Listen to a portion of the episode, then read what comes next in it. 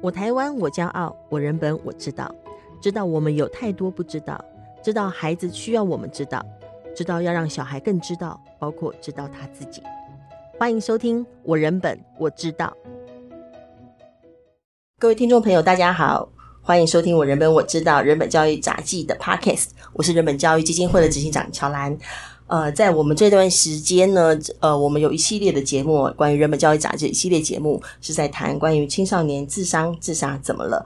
那呃，在这段时间我们谈了蛮多哈，就包括有邀请张树生医师，好，那也邀请了呃在呃研究在校园当中如何做自杀防治的李佩珊老师。那同时我们还邀请到了青春发言人的呃策划一系列关于自杀自伤专题影片的这个气质哦，就是熟丽也来到了我们节目当中。那呃在今天呢，我们的节目呢，我们邀请到三位非常重要、非常特别，而且非常呃很很高兴他们今天一起来上节目的来宾哈，来跟各位介绍一下。呃，我一位。是我们的呃，就是在这个青春发言人的这个影片当中呢，有一个有有一部片子哈。那在这片子当中，大家印象都很深刻，是婷婷的故事哈。那我们今天是邀请到了呃婷婷的两位朋友，以及就是这个节目的我们非常重要的 我们的顾问医师陈建才医师一起来到节目上。我们欢迎陈医师、小婷跟、嗯、呃小欢跟小佳。嗯，大家好，大家好，大家好。嗯。那呃，就是我想说，今天邀请呃小范、小佳还有医师一起上节目哈，我们就是来讨论一下关于这个呃，当然这个节目的回响非常的大哈。据我所知，我们在台中所办的座谈会就是。呃，叫人满为患是不是有点奇怪哦？但是人非常的多，而且回重点是回应很多，就每个来到现场的人都是有感受、有想法，而且有情感要表达的人。那呃，今天节目是录制的哈，那呃，可能我们播出的时候在台北场已经先也过了哈，但台北场是八月二十八号也会有一场座谈会。那我相信现场也是有非常多人，呃，希望能够到现场，呃，也许是找到朋友，也许找到伙伴，也许找到一个 A 口。可以让他自己的呃生命的的声音有个 echo 可以出现，让他就得到某种不同的力量哈。那我相信现场也会非常多的互动跟动人的。呃，故事哈，那那在今天呢，邀请三位哈，就是呃，事实上，在这个我们在跟熟力访谈的过程当中哈，也都讨论到关于在呃在发言人这部片子当中，关于婷婷的这这一段故事哈，因为婷婷呃是在整个节目还没有播出之前，她就过世了哈，那这个当然也带给节目很大的冲击哈，那事实上人们也会很关心啊，因为看了这个节目的人们都非常的关心，那在这个。在这个影片当中，呃，有出现的小欢哈，还有另外一个也很重要的，一直也在 support 婷婷的小佳哈。他在面对这个这样这样子来的一个，其实也是虽然一直都在面临这样的事情，因为至少说婷婷在面临这样的 struggle，嗯，还是设法活下来的 struggle。但是当事情真的发生的时候，我相信对你们也是有一定的呃冲击哈。那不晓得呃这段时间从婷婷去年。呃，离开到现在，那小欢跟小佳是如何面对这样的心情？哈，就是你的心情有怎样的起起伏吗？好，那怎么看待这个状况？那我相信也很多人会关心你们嘛，哈。那但是面对这些关心，你们的想法是什么？那是不是先跟听众朋友先说一下下？嗯，小欢先说。好，嗯，因为我参与的经历比较，就跟这件事件更贴近一点，所以。嗯最一开始的时候冲击当然最大，嗯，但其实我从开始到现在没有太激烈的心情起伏，嗯，就我一切都一样，我就是顺顺过，顺顺过，就是过日子。对，那你说的那个冲击是什么？是失落感，还是说哎呀怎么竟然发生，嗯，还是说哎呀好难过，还是那个冲击会是什么呢？一定会难过，对，然后还有一部分可能就是有一点遗憾，就是哦没有。没有陪他一起走完，嗯、就没有成功把他带着我一起走，这样，嗯、那就变成他先离开了，嗯、那剩下的就是，嗯，留下的人要开始习惯自己自己自自己接下来的生活要怎么走，习惯说他不在，对，但是会带着难过，嗯、会啊，因为那个难过应该会持续着的，人们在面临失落都会有这种状况，嗯，对，嗯，那小佳呢？我在事情刚发生的时候，其实是比较自责的，对，就就就是因为那个那那个时候我们在在事事发当天的的时候，就是想要去救他，对，然后但是最后发讯息出来，嗯，就是其实就是我们是比如算是陪他走最后一程这样，然后然后我们又很敬业，想要想要挽挽回他，但是没有成功这样，所以当下当然是就是蛮自责的，然后也觉得。很害怕，然后还有一种觉得很很空虚、有点解离的那种感觉，就是觉得好像有点这世界有点超现实，就好就好像感觉不不到，好像这件事情发生在我身身边那样，好像发生又好像没有发生，对但是有个懵懵懵的感觉懵在自己对对，那那个时候真的就是。就是一切都处在一个很很迷茫、很模糊的状态，嗯、然后后来是经过时间的调试，就慢就慢慢可能找咨商啊什么，然后就慢慢调试到，也是像小小欢刚才讲啊，就变得有点遗憾，对，就是遗憾没有能够陪他撑撑过去这一这一段，然后走走到更远的未来这样，但同时我们也也也觉得。他现在感感受不不到他以前不喜欢的那种痛苦，嗯，嗯，其其实也其实对对他来讲也也是对，其实也是一种选，也是也是一种选择啦，对，嗯、对他来来说。但刚刚小花有提到说，其实也是没有那么强烈的激荡哦，嗯，那个是什么意思？我其实一开始也很疑惑，因为毕竟是一个很亲很亲密的朋友，对，对，那为什么我的反应没有像？想象中那样应该要，就是非常大起大落，很难过，很悲痛这样，嗯、反而是就是失落感，然后淡淡的、淡淡的，那也不也没有开心，也没有到非常伤心，嗯、然后就这样平平淡淡的过了一段时间，嗯、然后就现在倒是就是也是可以正常生活，该开心就开心，该难过就难过。嗯、哼那可能也有一大部分原因是因为。这件事情，不管他最后是活下来还是他选择离开，嗯、哼那都有两面刃，就是一方面是他的选择，那一方面是我们希望的结果。嗯、那不管哪一种，就是最后的结果是哪一种，其实，对啊，像小佳想，这都是一种选择。那最、嗯、最后的最后是成功的变成，嗯呃，婷婷她自己的选择的话，那其实想一想，其实。也就属于他的，对，就是，但是属于自己的部分是遗憾跟难过，嗯，但是整件事情就是感受最大的人一定是婷婷，所以他可以照他希望的结果走，我觉得这未必是一件绝对的坏事。其实要面对这些过程也并不那么容易耶，两位都这么年轻哦。那这个资彩医师，当我觉得他们两个就是。也许人本来会做，不管是选择，其实受很多东西影响。一个是原来的气质，一个是过去的生活经验。那我是觉得，就是呃，小欢其实示范了一个，我觉得就是，就像我们在治疗中，我们都要去接受治疗，因为你不知道那个。我们劝病人的是我们的选择，还是他的选择，对不对？情绪分化在家庭系统，对，是一个非常重要的课题。觉得好的方向，可是也有一个属于他对方他本人自己的，就是会有一些复事情是蛮复杂。譬如说，像我爸爸是一个很严厉的人，嗯嗯，那有些时候他对事情的看法是他那一代的，可是我们这一代已经改很多，对啊。所以我知道有些时候他生气，可是我觉得他那个生气是他的生气，对。不一定是我做错什么，这是一个很困难的系统里面的学习。分清楚，对，所以我觉得他们做了一个完整的个体，对，做了一个很棒的部分。那因为我觉得，其实人们越来越了解，你就会知道大脑是很复杂的。嗯嗯，对，大脑的部分好像我们以前都觉得只要意志力，可是后来就咬牙，后来就觉得人有，比如说我就今天看你，你整天就是状况不太好，这个叫心情。但是不一定有原因，哦、对不对？哦、是不是？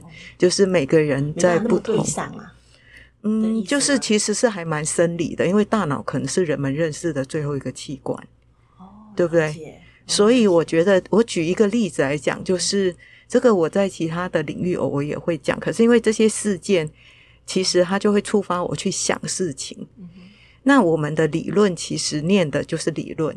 这就有一点像我告诉你，你水彩画，你就是要控制水量，什么什么什么。然后讲完以后，你就会画嘛。就治疗也是这样子的过程，就是你要同理，要什么，然后你要怎么做。那我觉得这过程里面其实会有一个部分，就是大脑的复杂度在于，就是有些时候当这个人在忧郁的时候，他其实是不太愿意讲话的，嗯，所以其实你无法从这边去感受到它到底有多严重，嗯，比如说我现在我得了冠状病毒，那我就会觉得我的喉咙塞痛到不行，所以这时候你就知道你很严重，你要求医。对，可是真正很忧郁的人，他其实是不想动的。他是比较好的时候，他才去找人的，是，所以这时候他的严重度跟他的求助行为是不一样的，就会不一致了，没有办法了。然后大脑其实也很复杂，也挑战我们所谓的一个调节。嗯哼，是。对，那这个调节里面，当然就是呃，像呃小欢提到的，就是小欢在这个过程里面可能就是比较平静，可是有些时候就是因为。其实你还是在意这件事情，但是生活有很多细节会把你拉开。嗯，那其实是我们所谓的复原力。对不对？现在的孩子他在网络霸凌前，他就只一直看那个讯息，他是没办法抽开。可是事实上，如果他跟一般的人一样，他得抽开去做别的事情。这里面我们可以再看到另外一个，就是另外一个。呃，有音乐、有棒球杯陪伴他的那个影片的，哦、对对，那你就可以看到这种抽离，其实对情绪的阴影是很重要的。重要的，嗯，对，其实蛮重要的。对，你就有机会，譬如说我妈妈，她可能很难过的时候，在我爸过世很难过，嗯、可是她会因为要煮饭给我们吃，嗯、她就会抽开，我就陪她煮。嗯、那你就可以看到这个过程里面，她就暂时会从这个哀痛，嗯、整个身心做一个转换。对对。可是这转换其实是复原力里面这几年来越越来越觉得重要的东西，嗯、就是嗯不不一定要表现得很悲伤才叫做 OK 嘛，对不对？反倒是另外一个，就是生活继续照常是很重要的。嗯，但是确实我也很想，就是那这我跟淑丽也聊过了哈，就是关于当时当婷婷发生过世的就自杀过世的事情，然后呃当时片子还没有完全制作嘛，也还考虑要不要继续制作，以及要不要上档。好，其实这是一个很大的犹豫。嗯，在在当时在属于在犹豫的时候，在讨论的时候，那我不晓得小欢跟小佳的看法跟当时的心情是怎么样？就面对这个骗子，到底要不要继续，要不要上当？其实这中间的挣扎是蛮多的，我相信他们也很复杂。是，对，这中间的挣扎，我觉得其实是挺多的。包括熟丽问我要不要上片的时候，其实我那时候。的想法是因为呃我的工作关系，那其实我接到校园有很多救不起来的孩子，嗯嗯嗯、那甚至我们的医师们，因为我刚好有带年轻医师家族治疗的一个课程，嗯、他们在这过程里面也会面临可能被诉讼，或者就是我们就救不起住进我们医院的个案，他可能就选择用约束带或怎么样的方式自杀。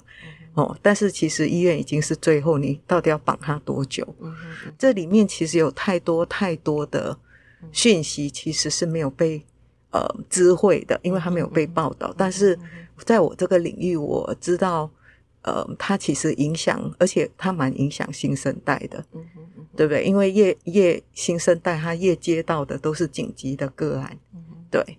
那所以我那时候其实。呃，我已经有去想过这些事情，就是如果他是一个新进人员，他也没做错什么，但是这过程里面，我们是不是可以回头去看到底我们还有什么学习？对，这是这是我觉得那时候我有跟他提说，就是其实他也让我们想了蛮多，就是我今天譬如说这个个案，就像刚才小欢提到的，我很努力的帮他。那他很努力的度过他最困难的学测，也也也念了研究所。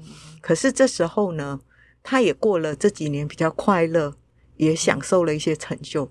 但是他最终可能抵不过就业的压力，所以他选择离开。好，那在这过程里面，我到底是失败的，还是我真的有努力在做？那当然就是说像。我曾经担任过主管，我觉得那个问题就更复杂了。那个要想的事情更多。嗯，对，就是你会发现这个人不会发生这些案例，是因为他做的都是早疗学前的孩子。他只要做青少年，他多少都会面临这个压力。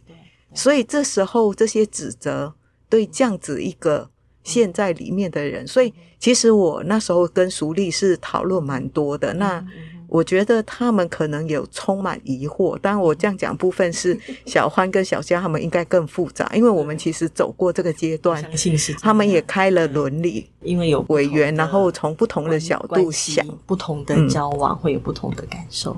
你们要补一下吗？对，就就是其实那个时候就是知道有这个影片的时候，就觉得。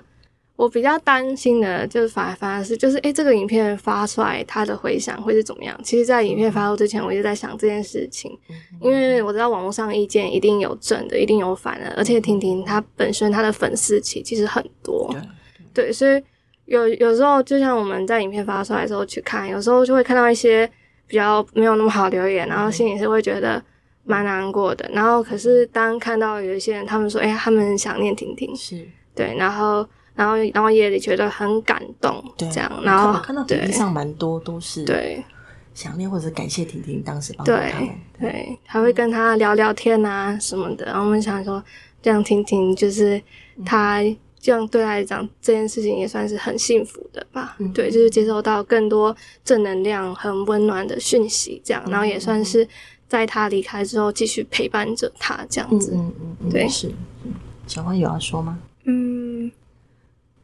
因为当时其实淑丽姐跟我讨论过很多她担心的事情，跟很尊重我的看法。嗯、那一开始可以参加这个影片，也是因为婷婷邀请我，嗯嗯、所以我可以比较清楚知道说，影片里面就是那那段时间，婷婷其实很还蛮开心的，是对，嗯、她很积极，然后也。一直在跟我讨论关于公司的事情啊，节目录制的时候要怎么样怎么样，嗯，就是相信有看到他作品的人，应该也很清楚知道他除了帮自己，他更希望去帮别人，是。对啊，然后所以他的生命力是我一直嗯会就是也算是我可以陪伴他下去的动力，因为我知道他真的很用力很用力想要活下去，对，所以我相信。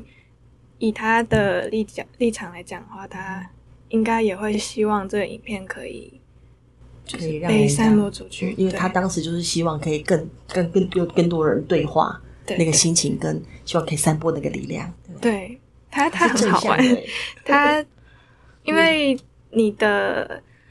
嗯，社群网站，你的粉丝数量到达一个数目以后，嗯、你会不会再去回复那些最一开始的时候可能粉丝数少少的？那有人来私讯你，啊、你还你可以还可以是可以控制的力量去一个一个回复。嗯、那他现在已经破万了，然后甚至已经这么知名了以后，当然那个讯息量还是一直来一直来一直来，每天都有人来讯息他。嗯、那。嗯据我所知，他可以回复的，他基本上都会回复，都是尽量都回复。对，他很用心对待每一个生命。对，所以我才会最终觉得说，这影片如果可以发布出去，其实是好的，嗯、也算是对他的粉丝朋友的一个最后的一个告别。嗯，对，了解。其实，你其实小欢是陪伴婷婷也蛮长的一段时间。我其实小佳也是哈，嗯、就是你们都有提到说，呃，在很多时候都有机会的话陪他，或者希望可以把他带回来啊。好，再再那这次发生会有遗憾吗？是因为就是因为曾经好多次都有机会带回来，但是我也相信说，在这个整个陪伴婷婷的过程当中，可以持续陪伴这么久哈，然后可以呃，大家可以成为朋友。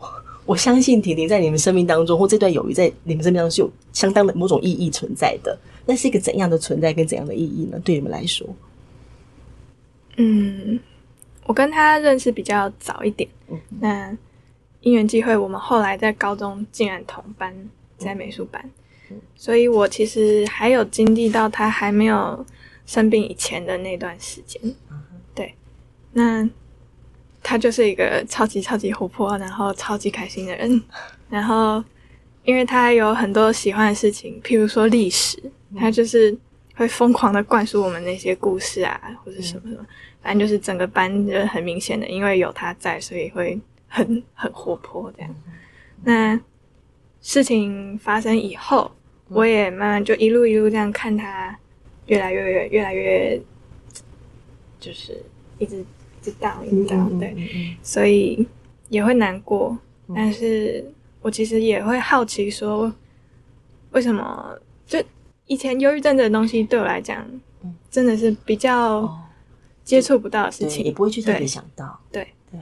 那结果我的朋友他这么年轻，然后因为这件事情，反而这么开心的一个人，竟然会有这种转变。嗯嗯。那所以我我其实也有有一个好奇心，跟我想要帮他重回他以前的那个样子的心情，对。并且我知道他不是没事找事，他一定真的是很难过很难过。对啊，所以包括是他有想要重新回到以前生活的那种很努力的样子，就是让我想要就助他一臂之力，拉他一把。对对，嗯，很想要能够让这个正向力量再往前推动。对啊，对。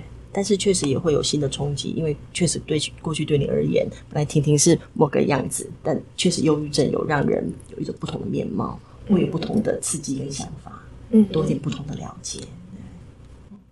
我跟婷婷认识的契契机比较像是，就是我们是在社团里面认认识，所以在她生病之前，我们的接触其实没有到很多，然后而是就是我偶然知道，哎、欸，他他生病了，然后我。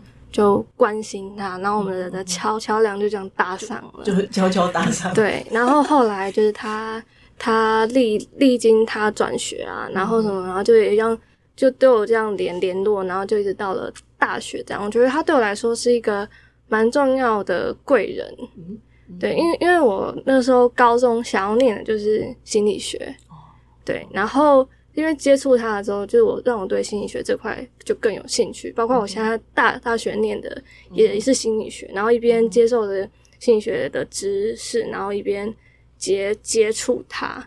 对，然后他的情况其实冲击了我很多的价值观，就包含我在学校里面学，我会觉得，诶，为什么看起来这么的不一样？嗯嗯，对，就是我好像在书上学的东西，好像没有办法。在他身上直接套了，对，没有办法在他身上看到那种一般性的东东西，所以我就我就让我发现，我好像就是我要用更人一点、用人本一点的方方式去看待我学习到的东西。然后婷婷她也是一个很有趣的人，就是因为。他很他很喜欢去帮别人嘛，所以他自己钻研了非常多的关于精神疾疾病心理学的东东西。他也很乐于跟我讨讨论一些东西，甚至他还会跟我分享他的心心路历程，包含他的治疗、他的药物，然后他他住院的机会。对，他就是一直在跟我交流这些心理的东西，然后他也。会来向我问一下，就是说，如果他这一篇发跟精神疾病有相关的文，他这样写好不好？我们就会讨论他要怎么去传向大众传递一个有关于精精神疾病一个正确的知识，或是一个正面的态正面的态度，对，去然后而且去帮助那些可能有需要有困难的。粉丝或大众们能够透过他的贴文、他的作品去更了了解精神疾病，也更了解自己。对，他对我来说，就就是这么一个带给我冲击，又帮助我更了解自己，然后也帮助了更更广的社会大众的一个人。对，然后而且最重要的是，就是他他最后也带小环给我认识，我们两个我们两个缘分就这么搭上，就这么的对 搭起来了。哇，我觉得有你们真好，有婷婷也真好。但是当然当然接着要请教陈医师了哈，因为毕竟。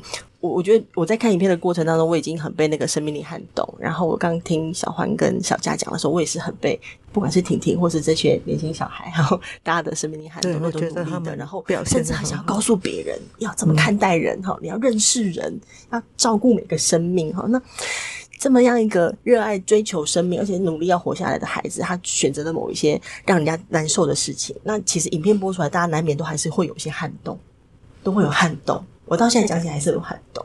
那到底像这样子的一个历程，像这样的过程，像这样的生命的提供给我们的，我们作为一个旁人，我们可以有怎样的体会跟认识？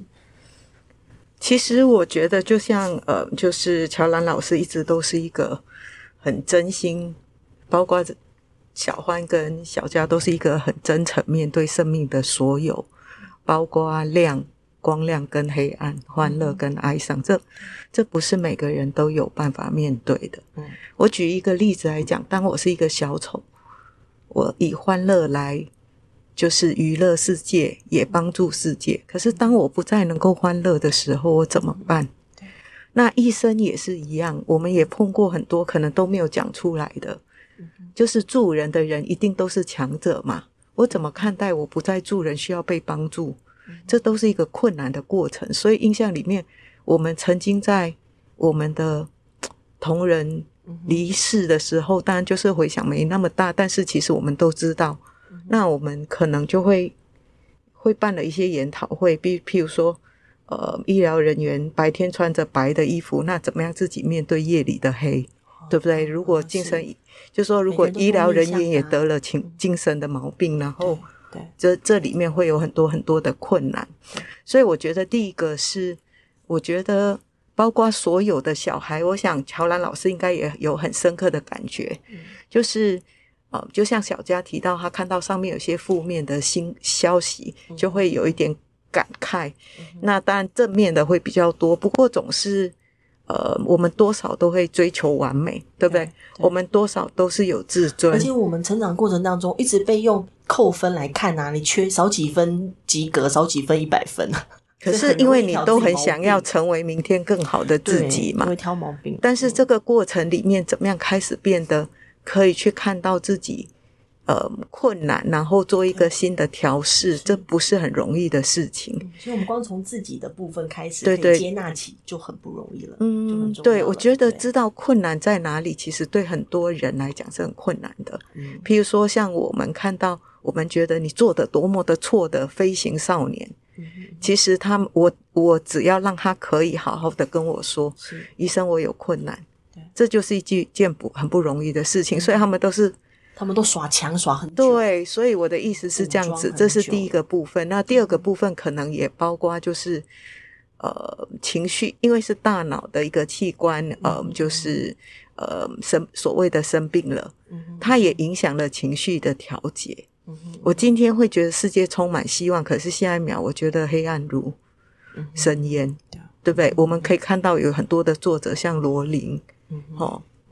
J.K. 罗琳他们也都在写他们那个状况，所以，所以我觉得这个情绪调节的部分，当他在黑暗的时候，他就是真的觉得这就是完全无望。嗯，哦，所以这个部分可能也是另外一个比较复杂的。那另外一个点就是，这个过程里面成年可能还包括你要如何做准备工作。嗯嗯，我满怀希望告诉你，我明天要成为更好的我。嗯，但是我失败了，所以我是不是要重新调整我的愿望？我必须要重新准备我原来还很想的能力。嗯嗯，那哪一些是我真正想要的？如果都得到了，这个部分就叫做胜利组，就没有问题。对啊。但是当人们不是胜利组的时候，我就会开始想，譬如说像昨天我在协助一个孩子，我就是他就是被卡住，但是我就在想，他到底在意的是，譬如说假设他很想要念音乐系，他在意的是音乐系，还是在意的是国立大学啊？你了解啥？就是人们会，就是你会有一个最完美的，就是我想要国立大学音乐系，因为我非常欣赏里面的师资。但是这过程里面，这当他碰到困难的时候，我到底怎么去重新检视？拆开排序的话，就可以弹性大一点了，是不会被绑死。对，他就不会，譬如说，可能花个三年都在重考，那他觉得人生更加无望，然后不断的打败自己。所以，怎么样因应，怎么样准备，都是一个复杂的人生课题。嗯，难怪我们面对生命还是要谦卑哦。这不容易，很惊人，生命的力量还是很动人。因为当我们可以觉得说，哎，不够好，像刚刚医师所提到的，在在失败的时候，然后在想说如何调整，他就势必要有个信念，相信自己可以调整。相信自己下一次可以。有些时候我们会卡住，你换一个想法就很不一样。比如说我那时候问他：“你看得出我是国立大学还是私立大学的医师吗？” 对不对？我的意思是说，因为我在这过程里面，我不断的，我相信我还是比很多国立大学，我是念高一的，哦，不错。但是就是我的意思说，人们转个心。在想我到底要什么，嗯、这是不容易的。被某些呃习惯的或世俗的或主流的价值给绑架了，对不对？我想人生因为世世界变化太快，我们总是挣扎着，我们可以弹性去想看看这些事情。嗯，是是，真好。那呃，那个呃，节目的最后哈，呃，当然就是要请三位再说一点话。那就是一方面就是说，呃，如果呃小芳跟小佳愿意的话啦，就是虽然说婷婷呃，她也许听得到，也许没有听到哈，但是有没有什么话想跟婷婷讲的？好，那或者是有什么要跟听众朋友说的？可能我们最后的时间再请各位再说一点呃小结语，这样好吧？嗯，我其实蛮感谢他，就是。虽然大家就这样，最后的最后，我变成一个陪伴者，大家就说谢谢你陪伴他，谢谢你帮他的这种角色，但其实真的是相对的，我们应该算是互相互相帮助、互相扶持，所以我也很感谢他愿意把事情告诉我。那在他需要帮忙的时候跟我说，因为我也我也是一个。就是会比较鸡婆一点，会想帮别人，对，所以他愿意跟我说，其实我一想，一方面也是给自己一点信心，说我有能力去帮他，我的帮助对他来讲说是有效的。那也要谢谢他说，虽然他最后选择离开，那其实这算是好像帮我提前上了一个我可能很久以后才会面临到的课题，对，所以我觉得。提早遇到，对我来讲是好事。嗯，对，所以我看看事情其实也有也有转变一些。对，所以就谢谢他，然后接下来的日子就会帮他好好过。这样，嗯嗯，我也是想要谢谢他出现在我的生命里，这样，也跟小环说一样，我们都是互相扶扶扶持、互相学习着过来，这样。然后我想要跟他说说的是，就是。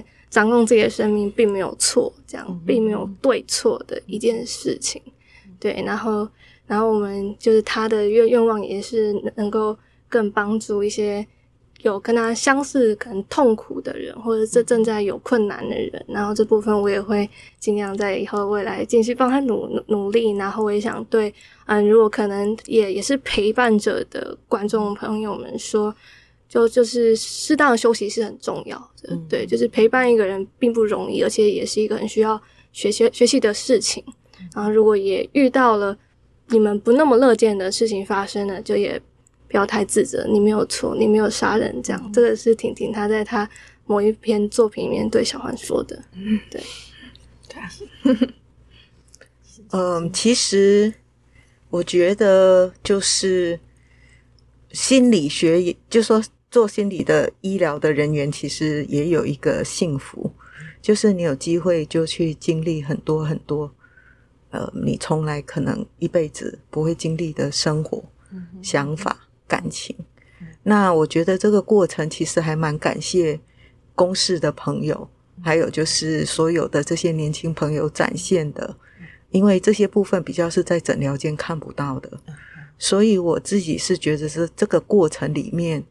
呃，如果够真诚去看每一步，那也许其实这里面也是所有的呃相关的专业人员给我的回馈，嗯、就是我们可以看看我们还可以再进步，做到什么，嗯、挽住下一个孩子的生命。嗯，嗯，谢谢。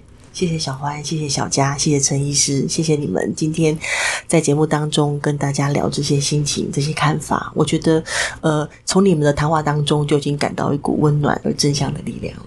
而那个是来自于从自己内心、内心深处所发出来的，包包括对自己的在乎跟疼惜，包括对婷婷，包括对其他生命的在乎跟疼惜。真的很感谢你们。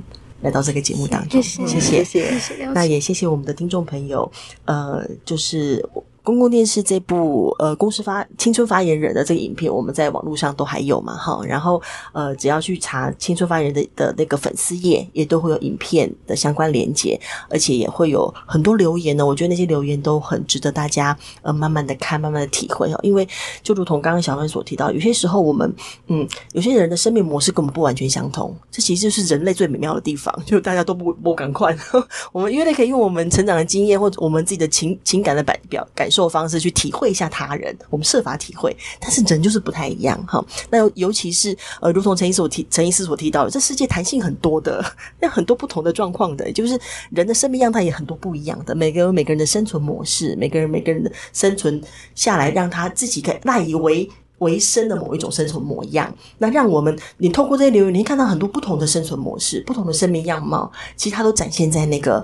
呃，他的表达当中，那我觉得有机会让我们可以打开心眼，可以看到更多不同的生命面貌，其实是对我们自己最美的一部分。我们可以看到不同的生命的美。